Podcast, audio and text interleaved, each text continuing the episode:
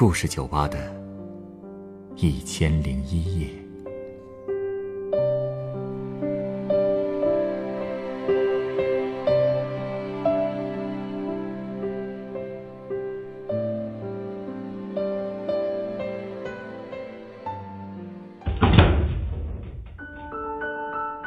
欢迎光临故事酒吧。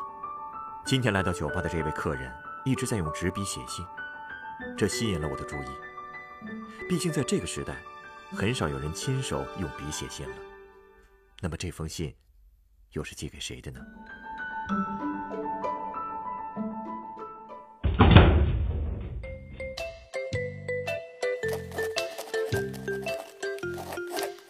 在给男朋友写信呢？为什么必须是男朋友啊？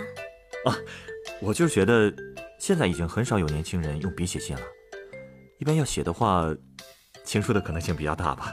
啊，这样啊？难道不是男朋友？嗯，就不能是闺蜜吗？可以可以。哎，不过小女生之间不是打电话发微信聊得更痛快吗？啊，我俩也发呀。不过呢，写信已经成为习惯了。我们从高中开始就给对方写信。前阵子收拾房间，发现高中三年啊，我攒的他给我写的信已经装满好几个盒子了。写了这么多了啊！我也觉得挺惊讶的。虽说现在都有手机了，可是高中学习压力太大，很少能接触到手机，所以我俩之间就只能靠写信了。而且特别逗的是。我们觉得自己真名太普通，还特地给自己取了笔名儿。为了这事儿啊，我俩还得意了好久呢。啊，现在想想啊，当年真是文艺的中二少女。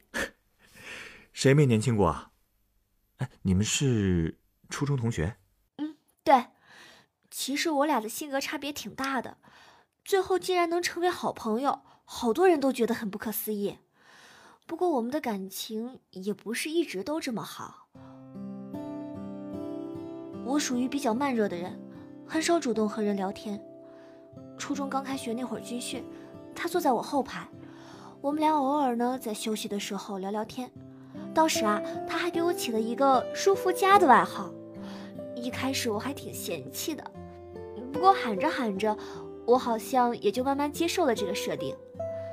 可能就是从那个时候起吧，我们俩越走越近，但是很快就发生了一件特别狗血的事儿。怎么了？就是那种两个好朋友同时喜欢上一个男生的那种狗血剧情。呃，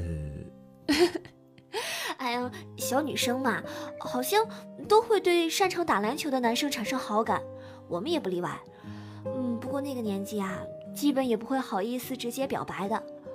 当时正好我和那个男生家住的比较近，所以放学偶尔会一起走。虽然我表面很平静，但心里却乐开了花。每次骑车也会故意放慢速度，希望能和他多待一会儿。唉，本来我以为这么美好的状态会一直延续下去，可是有一天回家路上，那个男生突然跟我打听起了我闺蜜的消息。这还真是青春爱情的常见桥段。对啊，所以说很狗血呀！我当时真的连表情都没有控制好，直接跟他说我不知道我闺蜜的事儿。从那以后啊，我就和闺蜜逐渐疏远了。没办法呀，谁经历这种事儿都没有办法再和以前一样对待朋友了吧？不过这种疏远因为太刻意了，闺蜜也看出来了。所以她主动找我谈了一次话。当时她当着好多人的面直接把我拉到走廊的一个角落。我其实真的不想和他再有任何接触了，光站在他面前，我都觉得特别有挫败感。可是他坚持要和我谈。你是不是真的很喜欢他？如果你真的很喜欢，我退出。不需要。你不用这么做。你你别误会，我是真的没关系。比起他，我是真的不想失去你这个朋友。听完这句话，我更觉得这事儿太狗血了。小说里的桥段怎么就会突然出现在现实里？太好笑了！所以我当时整个人都愣在那儿了，场面一度极其尴尬。当时啊，我索性呢就把自己彻底放空了，就盯着楼下的紫藤花发呆。盯了一会儿，我突然听见他哭了。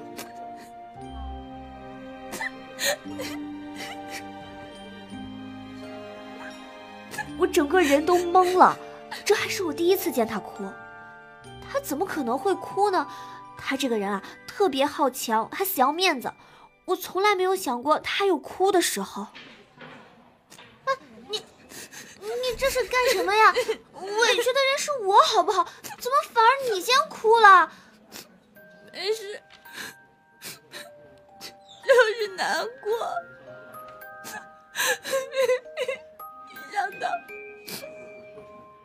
一开始和你玩的这么好。现在却变成这样了，心里难受。我我我是真的很喜欢你，我不不想失去你这个朋友。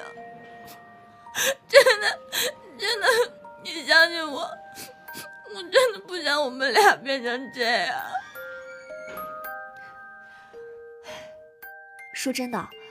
这是我第一次看到他这么软弱，他平时就是个乐天派，很少把消极的情绪摆在脸上，骨子里就是个很张扬的人，所以也才惹人喜欢。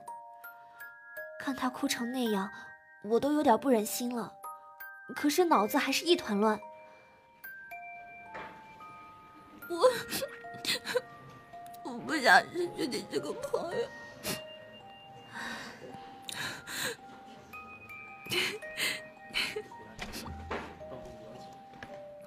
以前真好呀，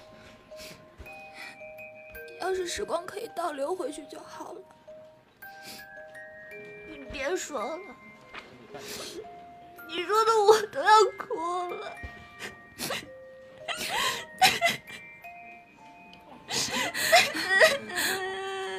我这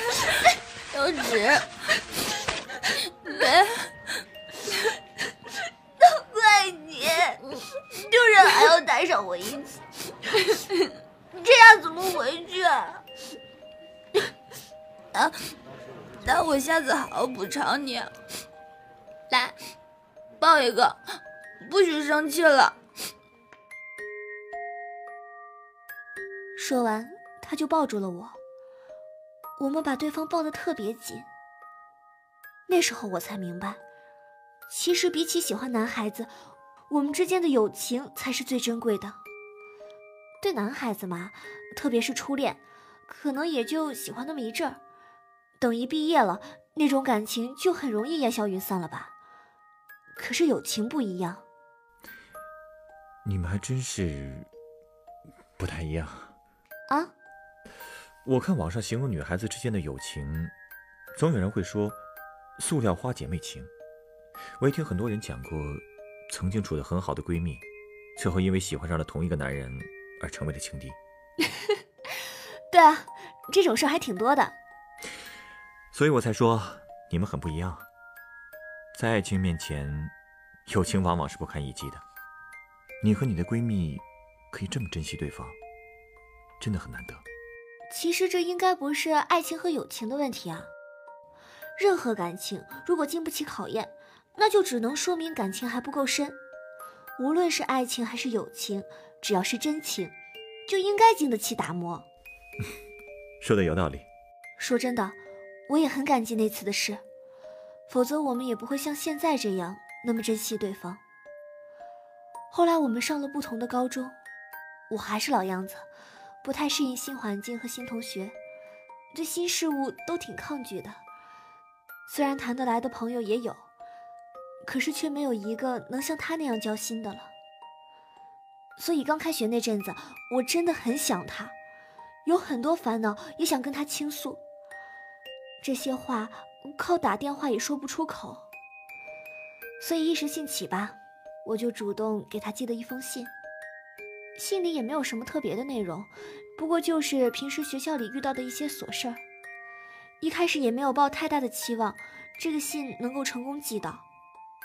但不久后的一个周末，他竟然给我发消息说他收到信了。我当时简直不敢相信。为什么不敢相信啊？因为我一直以为我们学校那个油桶就是个摆设啊！啊！哎，后来呀，我们俩达成约定，每个月都会给对方寄信。虽然日期不固定，但从没有间断过。从那时候起，去门房拿信就成了我饭后散步的一个重要内容。每次把信封塞进邮筒的时候，我都是小心翼翼的，而且有时候写的太多，信封还会卡在投递口。我只能拼命的把信封拍进去，一次就能写那么多？是啊，每次拍的时候还挺吸引路人眼球的。当时我还觉得挺得意的，毕竟这么文艺的交流方式已经很少见了嘛。而且交流对象还是那么好的朋友，别人想写可能都不知道寄给谁呢。你不知道，每次收到他的信，那种开心的感觉真的很难用语言描述。按我同学的话说，每次我读信的时候，连表情都变得温柔了。平时他们都觉得我是个闷得要死的人，可是只要我一读信啊，感觉就像是焕发新生一样。哎，这话其实说的也没错。后来我都养成习惯了，在学校吃完饭散步的时候，总是想往门房信箱那边绕。和我一起散步的同学也摸清了我的套路，一看我的眼神往门房那边飘，就会推着我过去看信箱。你们高中三年离得那么远啊？除了写信，就没多见几次？嗯，主要是我们都住校，而且因为高中很忙，见面的次数就很少。加上我们两个学校周末补课的时间是错开的，见面的机会就更少了。而且我们学校附近的交通很不方便，他过来一趟不容易，所以一般有机会呢，都是我去找他。每年的十二月十六号都是我们最盼望的日子，那天是他的生日，基本只有在这一天，我们可以稍微放纵一下，见个面。我们还会开玩笑说，这就是我们的鹊桥相会日。那天我会去他的学校等他放学。其实那个场面挺诡异的，校门外就我一个人穿着校服，和一群家长站在一起。特别是家长接完孩子都散的差不多的时候，我杵在那儿就更扎眼了。对那些目光，我就假装没看见，只是死盯着校门里面，直到他推着自行车走出来。我第一次去找他，一见面我们就抱在了一起。虽然当时天气很冷。可是这么一抱，感觉整个人都暖和了起来。我们俩就这么站在大街上聊了好长时间。平时虽然学习很辛苦，可是有这么一个无话不谈的朋友在，好像一切烦恼都可以被抛在脑后了。但是见面的时间毕竟还是很短的，所以更多的时候我们还是写信。哎，你过去也写过信吧？当然了。那个时候啊，还挺流行写信的。主要是我们那个时候手机和网络也没那么普及。嗯，现在想想，写信的感觉其实真的挺好的。因为没办法修改啊，所以写的时候会字斟句酌，也会让自己思考很多事情。不像现在，什么都可以打字了，想到什么就会说什么，都不会过脑子了。嗯。可能打一千个字，融入真情实感的能有十分之一就不错吧？有这种可能？你说的没错，写字的感觉和打字是完全不一样的。屏幕里的印刷体总会给人一种距离感，可是手写的信却很贴近生活，很生动。每天午休和晚自习的时候，只要有空啊，我就会翻看他给我寄的信。有这些信在，我就会觉得高中的日子没有那么难熬了。不过我们这种习惯呀，还是扛不过时代的进步。你的意思是，你们也习惯用网络通信了？我们连手机都不怎么用，怎么有时间上网呀？那你的意思是？我的意思是，时代的进步让我收不到他的信了。啊？我都不记得是从什么时候开始了。我收信的时间在一次次的往后拖，先是一个星期，接着是半个月，一个月才收到一封。有时候过了好久，我去门房查都没有。但实际上，我们知道，我们一直在给对方写信，可就是收不到了。我特地跑去邮局问过，结果邮局就跟我说了一句话：“现在这个年头，谁还寄信啊？传信这个赔本生意早不做了。”不会吧？按说不应该呀。我知道，肯定不是所有邮局都这样的，但我们那个小地方可能就是会遇到这种事儿吧。我也理解，送个信才几毛钱呀，谁会为了这点钱天天去看邮筒，天天送信呢？我们那些碎碎叨叨的闲聊又值几个钱？这些可能在大人眼里看来都很廉价吧。我当时为了这事儿难过了好久，甚至想过去跟有关部门投诉，可是最后都放弃了。我倒觉得，你应该去投诉。送信明明就是邮局的工作，这和是谁写的信、写的什么内容没关系啊！这就是邮政系统的失职。我当时还真没想那么多，而且我一个高三的学生，能有多少精力去折腾这件事儿呢？况且我也觉得两个人的友谊也不是靠信件维持的，所以我也没把邮局不送信的事告诉他，就是跟他说以后别写了，毕竟等信这种事实在太消磨人了。马上就要高考了，我也不想为这种事儿干扰学习。不过压力太大的时候，我还是会把自己的小情绪写在明信片上，然后把它塞进信封，压在书里。其实写它们。无非就是想记录一下自己的心情，以后等见面的时候再一起把明信片给他就好了，这样互不影响，各自安好，不也挺好的吗？嗯，这种明信片，你应该也攒了不少了吧？是啊，攒了厚厚的一摞，现在再看呀，还能想起当时挑灯夜战的好多事儿呢。中学这六年认识了不少人，不过大多数都是来去匆匆。一路陪在我身边的只有他一个人。哎，不都说人生难得一知己吗？遇见他真的是我的运气。像你们这么深的感情啊，真的是太难得了。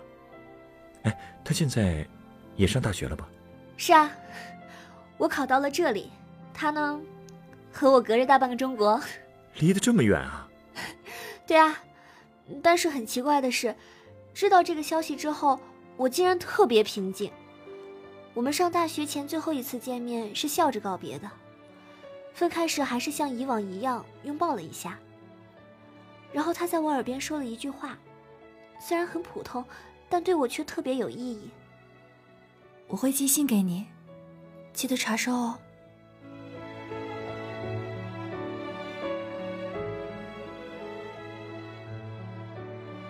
可能自始至终。我等的就是这么一句话吧。有这句话在，距离又怎么会是问题呢？何止是距离呀，像你们这样的感情，连时间都不会是问题的。哎，稍等啊，我突然想到一杯鸡尾酒，很适合你。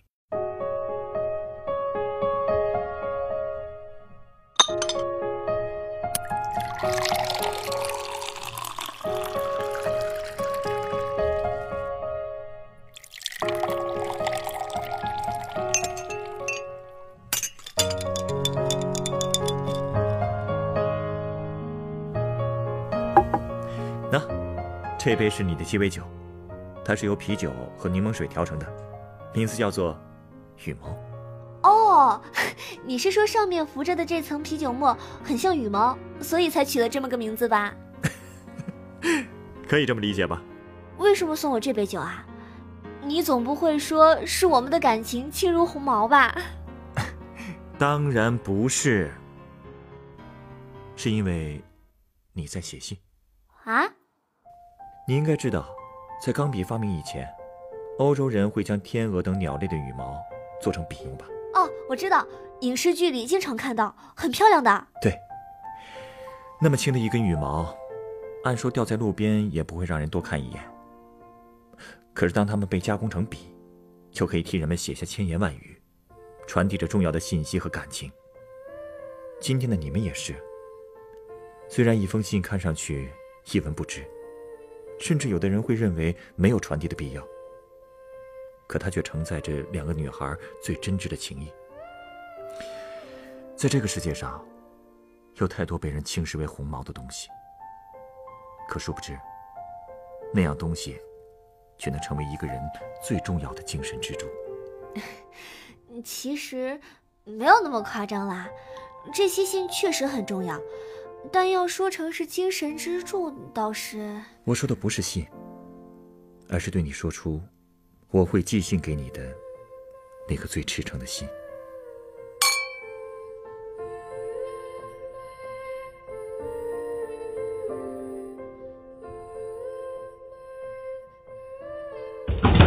本故事原作《云上看景》，改编制作成寒，演播前琛七二九，聂西应七二九，晨光，录音董珂。下一个夜晚，欢迎继续来到故事酒吧，倾听人生故事。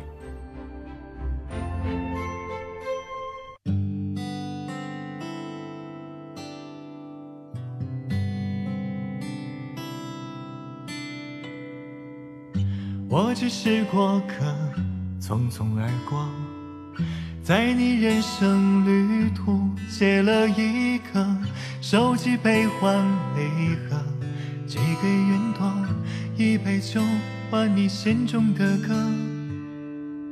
你也是过客，匆匆而过，把所有的坎坷归于生活，笑着诉说。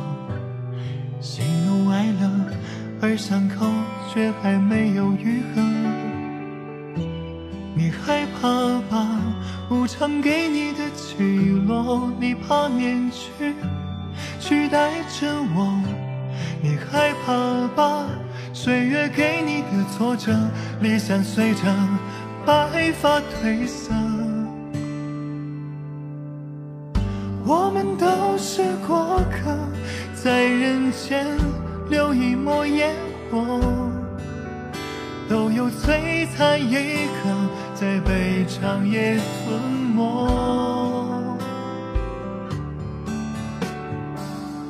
我们都是过客，一杯酒种下了因果。那日重逢于星河，愿你不寂寞。在故事酒吧。唱一首你我的歌。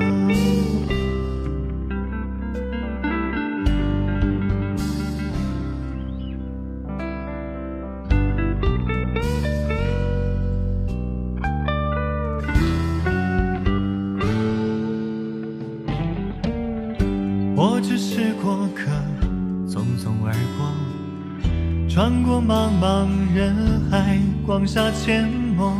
你的悲欢离合，浮于云朵，一场雨换你的泪一颗。你也是过客，匆匆而过，把所有的苦难、爱与执着皮囊一过，笑着诉说，而伤疤却注满了洒脱。常赋予。你鲜活，所有面容都是真我。别害怕了，岁月似水如清波，几句铅华，看日升月落。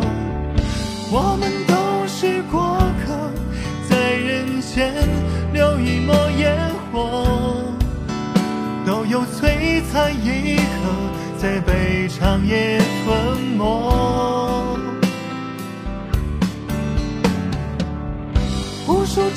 转离合，我为繁星，愿为你闪烁。